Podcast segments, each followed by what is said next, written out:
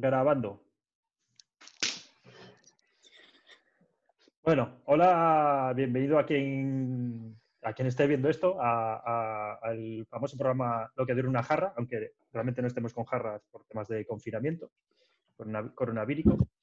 Y nada, en este, bueno, primero me voy a presentar yo, yo soy Dani La Torre y por aquí también está Guillermo, La Torre, mi primo o no primo.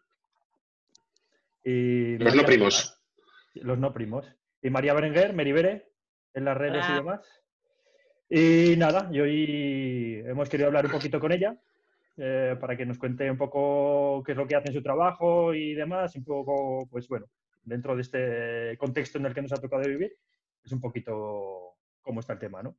Guillermo. Bueno, María en, María en redes sociales es arroba meribere con Y y es mentora ágil y Scrum Master en Vueling. Así que estaría guay charlar con ella sobre eh, temas de trabajo, de organización del trabajo, de organización de equipos y también estaría bien saber cómo el coronavirus ha impactado también en, vuestra forma de trabajar. Venga, pues haré lo que pueda. ¿Le damos caña? Venga, le damos caña. María, igual si, si quieres, aparte de la intro que ha hecho Guillermo, donde nos dices un poquito cuáles son tus funciones normalmente en Vueling y demás, por, saber un poquito, porque tengamos todos más contexto.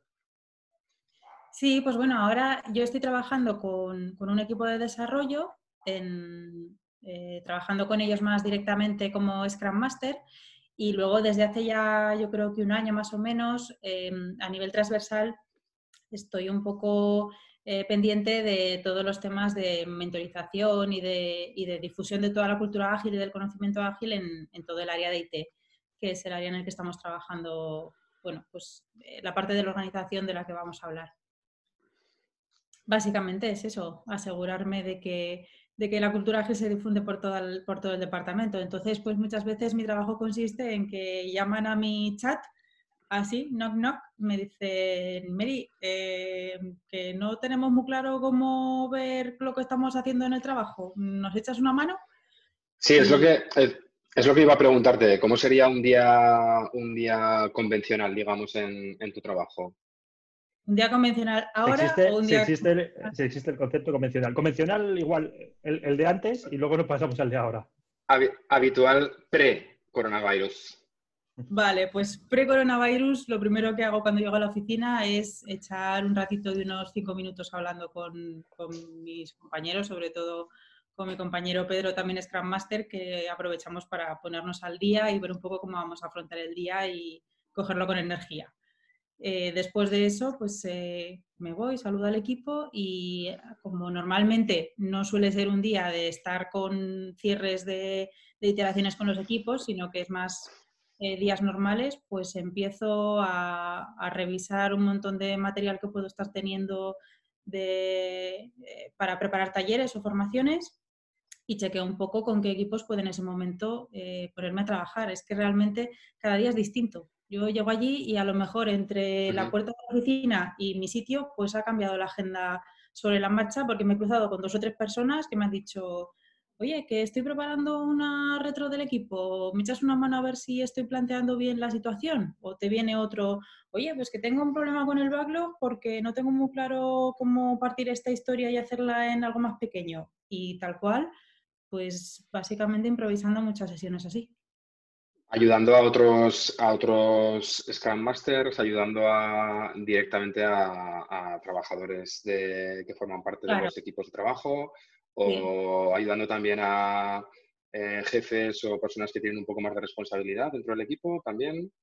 Claro, un poco de todo. En el caso de los compañeros sí que existe, bueno, eh, últimamente em, se ha estado contando dentro de la organización con personas que sentíamos que tenían muchas ganas de, de aprender a ser Scrum Masters o que tenían así, como digo yo, que tenían tripas, que tienen chicha pero que igual es la primera vez que querían desempeñar el rol. Entonces, toda esta gente pues necesita pues acompañamiento y que estemos pues allí pues hablando mucho, echando algunos cafés, eh, aconsejando y viendo cómo enfocarlo. Pero es que cada equipo es distinto, cada situación es diferente, entonces tampoco hay una fórmula que se pueda aplicar con los mismos.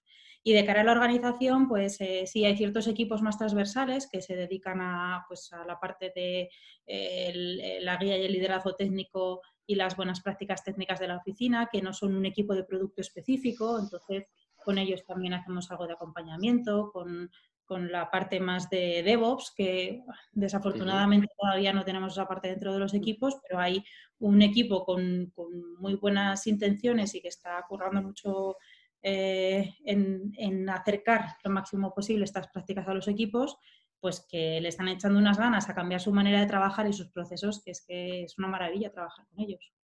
Oye, eh, ¿cuánta gente estáis trabajando aquí en Zaragoza? Eh, o bueno, en Zaragoza o en, en realidad no creo que no tenéis gente trabajando en remoto, ¿no?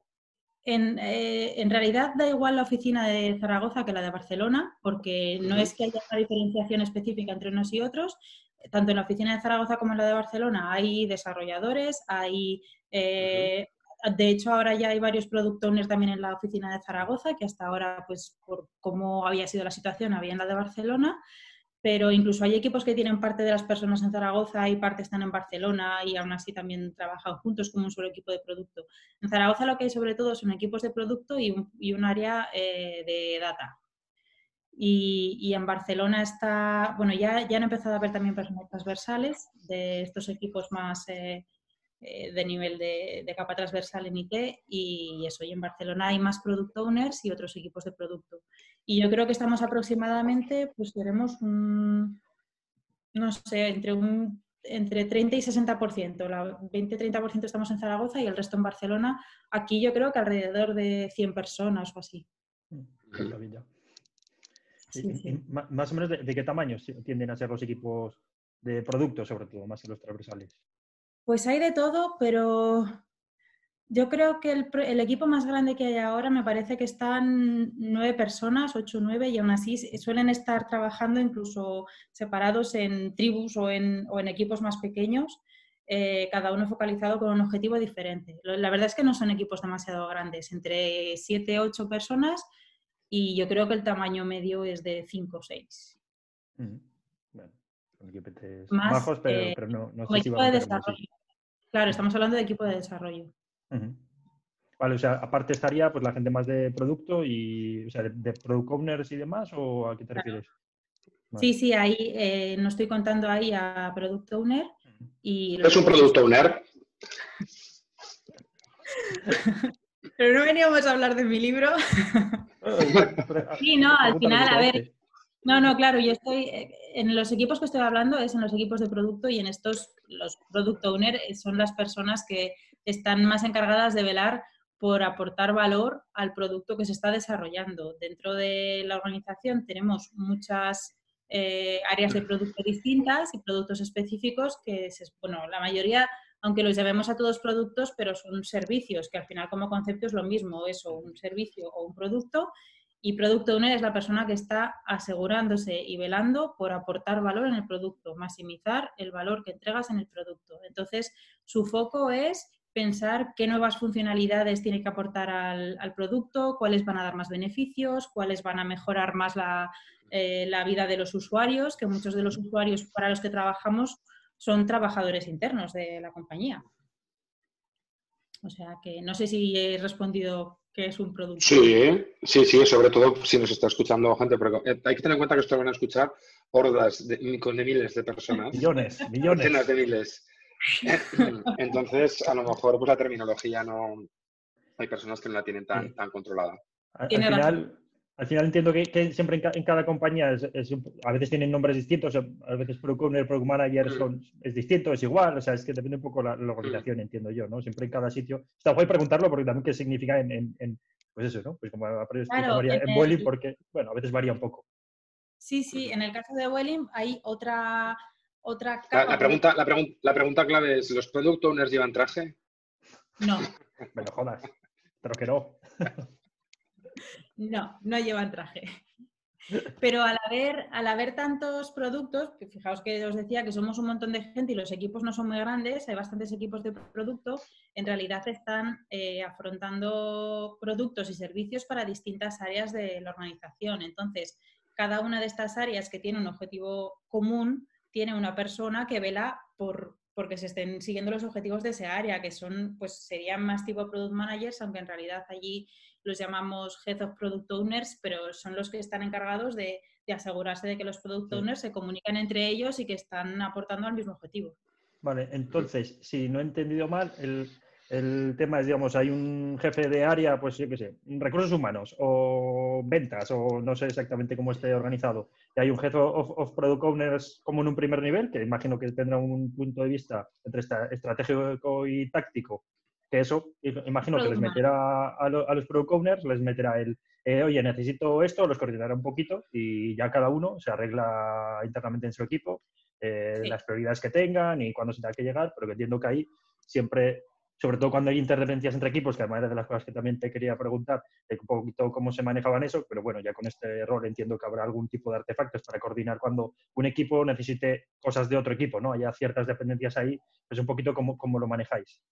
Hombre, eh, en la oficina lo solemos manejar con un, cuando viene una persona de un equipo y dice, esto no sé yo si este otro equipo está tocando algo, pues te los quedas mirando y dices, no los tienes ahí, pues levántate y pregúntales. O sea, fomentamos el que los equipos se hablen entre sí y buscamos también el que, el que de alguna manera a través de espacios en los que hablamos de otras cosas, tipo eh, pues estas píldoras Lightning Talks o alguna cosa así, que pues que un día a alguno le apetece contar algo sobre lo que ha trabajado y ha descubierto y puede ir gente de otros equipos, fomentar que tengan conversaciones y que sepan qué tecnología está tocando el resto de los equipos, porque es que muchas veces tienen al lado la solución de sus problemas y no son conscientes de ello. Entonces intentamos potenciar mucho el que se levanten y pregunten. O sea, es más que salga innato de los equipos más que la parte de product owners, que, a ver, que evidentemente las personas de producto saben más o menos quién está tocando qué y se ponen de acuerdo, porque hay veces que no sabes si tú, puedes tocar una parte del, código del producto porque te corresponde a ti o le corresponde a otro equipo. Entonces, evidentemente hablan, pero incluso lo, llegamos a, trasladar a la parte más de que hablen entre los equipos de desarrollo. Bueno, y mm, eh, llegando un poquito al, al, meollo, al ecuador, al punto clave. ¿Cómo ha afectado el coronavirus al trabajo? ¿Cómo han cambiado las cosas? Porque claro, todo esto que estás comentando es bastante, tiene mucho sentido cuando está todo el mundo trabajando en la misma oficina. O en dos oficinas. o en dos oficinas. Pues mira, el punto este de que estén en dos oficinas es algo que yo creo que así como durante mucho tiempo podíamos verlo como una desventaja, em, es una ventaja, creo. Porque la gente, sobre todo los de la oficina de Zaragoza, en que hasta hace nada no había prácticamente product owners en Zaragoza y todos tenían que comunicarse con Barcelona, eh, viven enganchados al chat.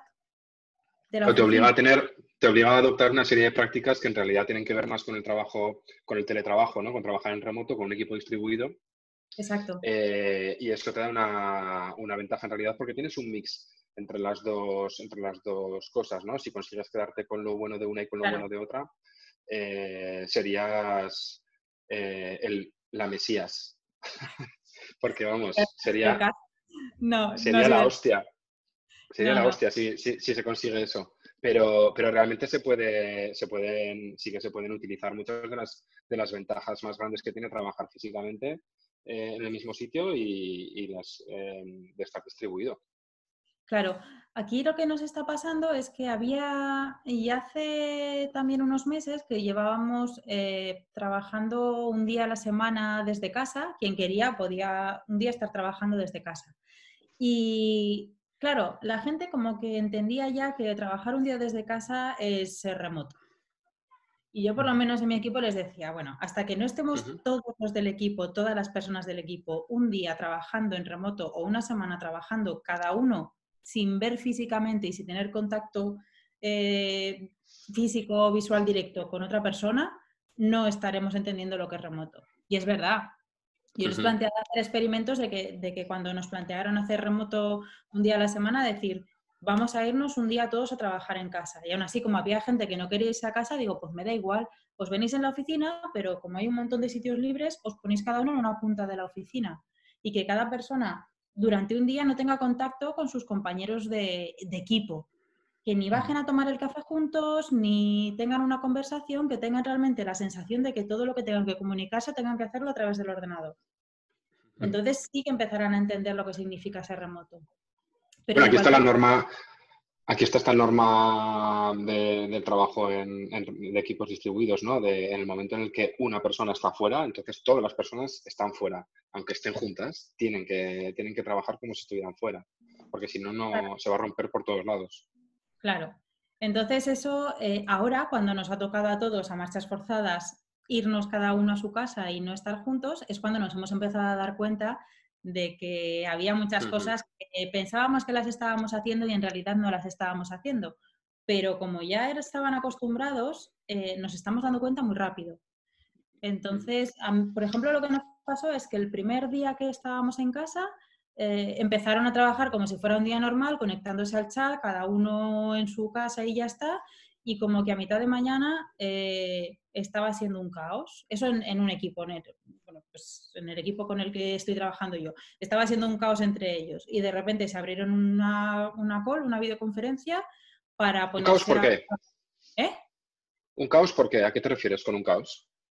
A que, a que no se estaban enterando, a que, a que no se, como no se llamaban y no estaban al lado, igual uno estaba tocando una parte del código y le preguntaba a otro cosas por chat, pero el otro no le contestaba en ese momento porque igual no estaba en su sitio y tardaba un rato, cuando le contestaba no lo había entendido, cosas de estas, ¿no? O sea, y de repente dijeron, oye, que te llamo.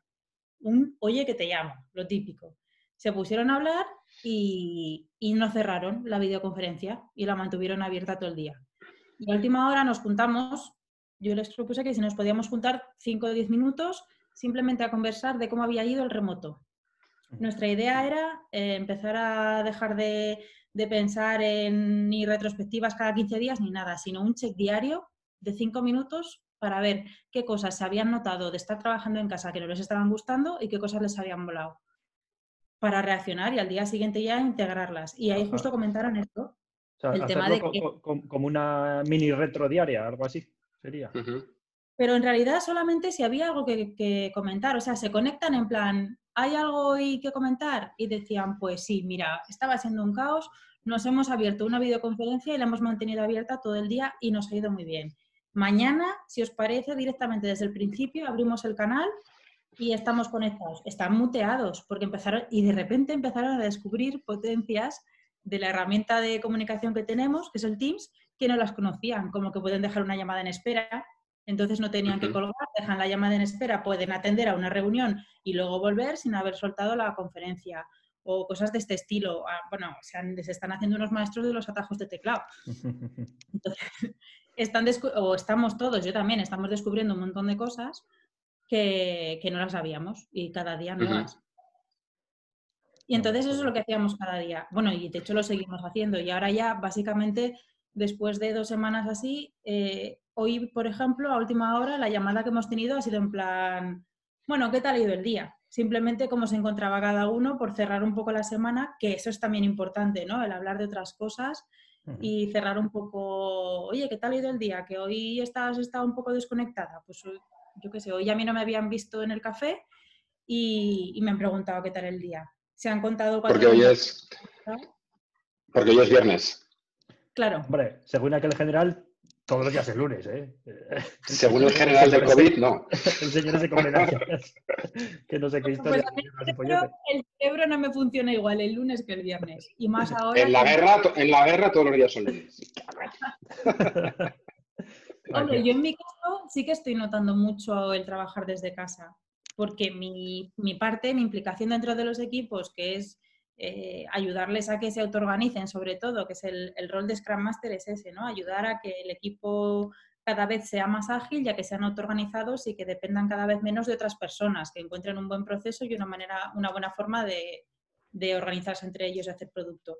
Entonces, claro, yo, mi trabajo es mucho de, de cara a cara, de estar continuamente levantándome, hablando con un equipo, hablando con otro, delante de una pizarra, con post-its. Y ahora me paso todo el día sentada porque cada vez que cuelgo de hablar con alguien, pues cuando necesito decir, bueno, pues esto lo tengo que hablar con mis compañeros Scrum Master para ver cómo montamos una sesión de, qué sé yo, de tips de facilitación en remoto, pues tengo que llamar. No me puedo levantar a decirles vámonos a una sala abierta a escribir un diagrama y plantear un guion.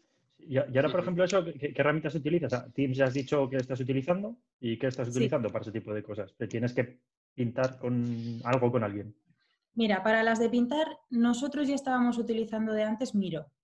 Mm, Cuando todavía era Real Time Board, nosotros ya lo utilizábamos allí porque yo lo descubrí hace varios años y nos funcionaba muy bien. Antes, eso sonaba antes de que fuera mainstream. Antes que, le, pusieran un nombre un poquillo más guay, que Real Time Board es como un poco, realtimeboard.com es como, te quedas sin aire al, decirlo. Claro, ahora más fácil, miro, ya está. Pues esa eh, la utilizamos mucho porque aunque, aunque Product Owner, el, el, Product Owner del equipo siempre que puede viaja a Zaragoza para pasar un día o dos días con el equipo y cuando digo siempre que puede es que no pasan dos semanas sin que haya venido. Siempre está en Zaragoza, bueno, porque ahora nosotros cada uno en su sitio, pero estamos en Aragón, alguno en algún pueblo, pero en, en Aragón y en Zaragoza. Entonces, el Product Owner que estaba en Barcelona venía a Zaragoza pero había veces que por circunstancias suyas familiares o por temas de alguna reunión importante no podía hacer el viaje el día que tenía planeado y teníamos que hacer las reuniones en remoto. Entonces, eso para mí también ha sido una ventaja porque en realidad con lo que es toda la parte de conectar con el producto, eh, muchos de los equipos ya están acostumbrados a hacerlo en remoto. Entonces utilizamos este tipo de herramientas. A mí me gusta mucho Miro porque es una herramienta que al final es una pizarra en blanco que puedes colocar post-its, que puedes colocar texto, imágenes, escribir, dibujar, o sea, y además es, pues es un tablero infinito. Hay otras herramientas que están bien, que están más organizadas en columnas para hacer o retrospectivas o, user story mappings o ciertos, ciertas eh, dinámicas en concreto, pero con Miro también las puedes hacer y mucho más. Puedes hacer eso y mucho más. Entiendo que entonces Miro lo utilizáis lo utilizáis como cosas de usar y tirar, de uso, la uso para sacar algo, o sea, para discutir ideas y demás, y luego eso ya lo paso a limpio en otra herramienta o lo que sea si lo necesito. Depende, depende de para qué. Hay veces que sí, que lo que hacemos, pues al terminar una retro a lo mejor, si la hemos hecho ahí y hemos sacado acciones de mejora para el equipo, pues haces un pantallazo y luego ya ese pantallazo te lo cuelgas pues en, en las herramientas de documentación que tiene el equipo. Mm. Pero en nuestro caso, por ejemplo, pues tenemos ya diseñadas dos o tres retrospectivas que tienen sus propios tableros y entonces en ese mismo, en un único tablero de Miro, es que ni, hago varios, en uno mismo, como es infinito, pues en un trozo de la pantalla le pongo foco un día y he hecho un dibujo donde tengo dibujado, por ejemplo, el, el flujo de trabajo del equipo, el proceso, y sobre ese directamente conversamos y vamos marcando en qué puntos queremos actuar y otras veces que queremos hacer otra retrospectiva, pues me voy a otro trozo en blanco del tablero y pintamos otra cosa distinta. Entonces, en principio se van quedando ahí las cosas. Hay veces que, no las borramos porque lo que queremos es seguir iterando sobre ellas. Vale. Pero usamos uno solo. Es que si no, al, principio utilizábamos cada vez que hacíamos algo un tablero distinto y es que no tiene sentido porque luego no sabes ni dónde están. Mm, ¿Qué, sensaciones tienes con, esto, con esta situación que nos han forzado ahora, que es tan extraña para nosotros, eh, y con tu trabajo, un poco, cómo te encuentras? Pues a ratos, a ratos, a ratos bien, porque me siento útil, me siento muy útil ahora mismo, cosa que me gusta porque en un trabajo en el que tenemos que estar tan en contacto con la gente, el que estés sentada en un ordenador en tu casa y que te sigas sintiendo útil, pues, pues es una buena sensación, ¿no? Que, o sea, siento que estoy realmente ayudando y que estoy aportando a los compañeros y a la organización en muchas cosas. Estamos haciendo un montón de iniciativas para mantener a la gente informada, para seguirle suministrando eh, trucos y cosas que pueden hacer en remoto. Estamos continuamente... Yo me paso el día hablando con gente, pues igual de repente me acuerdo y digo, ostras, no he hablado todavía con esta persona, voy a ver cómo está, voy a ver si necesitan ayuda. Entonces, por ese lado, bien. Por otro lado, he hecho mucho de menos y necesito precisamente el estar en contacto con la gente. Lo que más he hecho de menos, eh, los ratos de café y los ratos de comer juntos con los compañeros, los he hecho mucho de menos. Y hmm. aunque echamos café juntos eh, por videoconferencia, pero no es lo mismo. Entonces, para mí esa parte me está resultando durilla. Es difícil, es difícil. Todos estamos un poco en esta situación un poco extraña. Estamos en realidad nadie tiene experiencia viviendo esto, ¿no? Porque es una mezcla de, por un lado, sí, eh, teóricamente no deja de ser mm, a nivel de trabajo, pues bueno, adaptarse a una situación de, trabajo en remoto, ¿no? De trabajo desde casa. Pero, pero por otro lado, como a nivel personal tenemos una implicación tan grande con la situación que estamos viviendo, eh, es una mezcla, es una mezcla rara. Sí, porque te levantas y te sientas a trabajar con una sensación en el cuerpo fuera de no estás con la cabeza totalmente metida porque estás pensando en toda la situación social que estamos viviendo y quieras que no, pues eso también te afecta, que son cosas que, afectan y mm, quien sí, quien no, conoce a alguien que conoce a alguien que está afectado más directamente por, todo esto. Pero vamos, ya te digo que esta mañana, por ejemplo, hemos hecho una sesión, nos hemos juntado unos cuantos así en plan abierto a, contarnos truquillos de cómo estábamos haciendo facilitar reuniones en remoto. Facilitar en realidad es que cómo se estaba organizando la gente para moderarse y respetarse cuando estaban hablando en reuniones. Y han empezado a salir cosas, cosas que estaban haciendo los equipos. Muchos insistían en que lo más importante era respetar sus horarios, sus tiempos de descanso, irse a tomar café y no hablar del trabajo, aunque en el fondo estén en el mismo sitio. O sea, tú te levantas, te vas a por tu taza de café y vuelves al mismo sitio donde estás trabajando. Pero de alguna manera tienes que cambiar y no hablar de trabajo en esos ratos. Y comentaba un amigo que, que, que, lo hablaba con otros compañeros fuera, que es que en realidad esto no tiene mucho que ver tampoco con remoto, porque estar en remoto implica otras cosas que realmente son unas circunstancias totalmente distintas a las que estamos viviendo. Tú no puedes mantener tus rutinas, no puedes salir a la calle a darte un paseo para despejarte. O sea, no es una elección ahora mismo estar en casa y estar trabajando de esta forma. Y muchas veces pues, hay, hay personas que, que, ya tienen sus espacios de trabajo preparados para ello, pero hay personas que ahora mismo, claro, en situaciones normales eh, quien tiene familia, eh, sus hijos en su horario de trabajo están en los colegios y no en casa también. Entonces, se dan un montón de situaciones que también hacen que todo esto sea diferente. más, cuesta arriba, desde luego que es una situación bastante atípica, ¿no? Todo lo que se puede sacar de conclusiones en, el trabajo remoto, en muchos casos seguramente va a ser un poco pillarlo con pinzas porque es una situación muy excepcional para todo el mundo.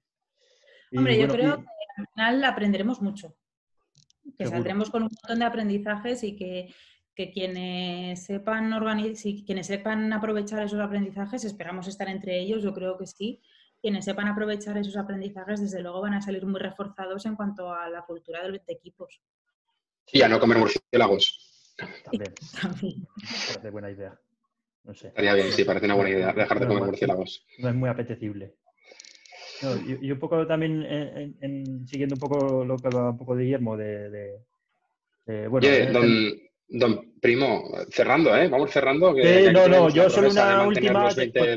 Que se, acaba la cerveza ya, ¿eh? Ya, ya, a mí se me ha acabado. O sea, entre que no es jarra y que, y que aquí no, ya. estoy aquí estirando, pues, pues nada. No, pero sí que me gustaría un poco pues, que comentaras, aunque sea un poquito por encima, o sea, vosotros ah, porque lo, sabe, o sea, lo hemos hablado muchas veces, que veníais trabajando con Scrum y demás, pero claro, la situación actual, siendo una aerolínea, donde, que es un poco, que otro día igual podemos hablar con Guillermo más del tema de autónomos en otro momento con Cuéntica, pero el tema de, vuelos, de que ahora se puede volar, que no, que, ahora hay, necesitas que haya cierto espacio entre pasajeros, o sea, todo eso, pues habrá forzado a vosotros a tener una adaptabilidad que dos semanas es, hace 15 días yo podía salir, bueno, no, ya no salía a la calle, pero, pero aún no había estado el arma a fecha de hoy, que es día 27.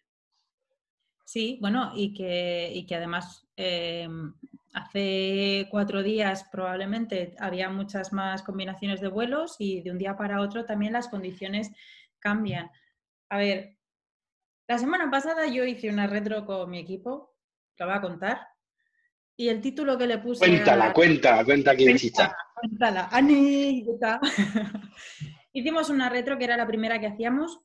Llevábamos tres o cuatro días nada más trabajando en casa. Y se lo puse en el título y todo. Y la llamé ni Scrum ni mierdas. ahora estamos en un momento en lo que tenemos que hacer es acogernos al cuarto valor ágil, a Inspect and Adapt y a, reaccionar a los cambios y olvidarnos de seguir un plan. Lo que teníamos que hacer era pensar qué es lo que tenemos de potente en el equipo, qué cosas estamos haciendo bien en nuestro proceso y cómo narices vamos a estar, hacer para estar así, con las orejas continuamente, escuchando todo lo que esté sucediendo, tanto por parte de, la sociedad y del gobierno que está continuamente lanzando eh, nuevas medidas que tenemos que adaptar cuanto antes, como las necesidades que tiene la compañía. Evidentemente, se han planteado nuevas eh, políticas en cuanto a la gestión de los billetes y de los viajes. Como decías, Dani, por ejemplo, eh, hay que respetar unas distancias de seguridad. ¿Cómo vamos a hacer para hacer la gestión y la asignación de asientos? Pues todo esto son cosas que tienes que estar al día. Entonces, lo que necesitas es estar encontrando el mínimo, mínimo, mínimo desarrollo que consiga entregar eso cuanto antes porque puede ser que al día siguiente haya otra cosa más importante. Mm. Entonces lo que no puedes hacer es dejar cuatro o cinco cosas a medias porque no has sido capaz de terminarlas. Piensa en lo mínimo y entonces escucha lo siguiente. Y entonces eh, nosotros hemos planteado en el equipo, por ejemplo, ciclos prácticamente de dos, tres días, que es que es, eh, cada, cada tres personas se focalizan en un objetivo y es dos, tres días. Y si les va a costar más de dos, tres días, mm, tenemos un problema. O sea, hay que, hay que ser así de adaptables y cada día en esos checks a final de día eh, chequean también si están terminando ya, porque si están terminando, la mañana siguiente se tienen que juntar media hora a planificar lo siguiente que van a hacer. O sea, analizar, no planificar, sino analizar el siguiente objetivo. Y así es como estamos trabajando, intentando adaptarnos porque ahora eh, el, estar planteando ciclos, sobre todo si estamos pensando en ciclos de dos semanas, es absurdo. Absurdo. Entonces vamos a dejar Qué interesante. por encima de las personas, es que no tiene ningún sentido. ¿Para qué vas a estar cancelando, replanificando, repriorizando sprints? Pues olvídate del sprint, directamente adáptate. Es interesante porque es como eh, también vosotros estáis internamente en estado de alarma. Habéis cambiado el modo, habéis cambiado el modo. Estamos en modo adaptabilidad máxima. Sí. Total, sí. Molaría seguramente una vez que termine todo el lío este coronavírico, igual seguramente volver a hablar y ver, y ver un poco cómo, cómo, ha seguido la cosa, ¿no? y ver Sí, para contar mucho, sí. Sí, seguramente ahí, vamos, ahora llevamos 15 días con este follón, imagínate, pues dentro de un mes podemos volver a, charlar otro rato y saldrán mogollón de movidas, de aprendizajes. Pues, desde luego, yo encantada, porque también estoy aprendiendo un montón. Y porque te apetece tomarte otra birra con nosotros. Ah, hombre, claro, eso siempre. no vaya a ser en fin, no sé si nos dejamos algo, si queremos comentar alguna cosa por encima o podemos ir cerrando ya, que si no nos quedamos ya. O sea, alargamos demasiado y, queremos que si estás cocinando o yo qué sé, o haciendo gimnasia en casa o lo que sea, que te puedas oír esto y sin alargar demasiado. A mí me parece muy interesante todo lo que todo lo que ha contado María. Desde luego sería muy. Podríamos estar hablando horas, probablemente. Pero, pero bueno, ya tenemos oportunidad también de, ver cómo va evolucionando la cosa y de, y de seguir aprendiendo y compartir aprendizajes, ¿no? Sí, sí, desde luego que sí. Muy bien, pues muchísimas gracias, María. Digo que hay que guardarse algo para, la próxima, ¿no? No puedes contar todo en la primera, sesión. sí, hay, hay, que hacerse interesante. claro que sí. Pues bueno, pues muchas gracias María y quien, para lo que nos hayáis oído, si tenéis alguna pregunta, alguna cosa que queráis comentar, pues un poco que por las interredes o en los comentarios o donde queráis, eh, podemos hablar y si tenéis preguntas para María, pues se las pasamos y, hacemos una sesión, yo qué sé, de ronda de preguntas y respuestas, si hace falta. Yo encantada. Bueno, María, un placer. Muchísimas gracias. estamos de seco pues ya todos. Muchas gracias. Por acordaros de mí. bueno. Adiós. Vamos hablando. Hasta luego.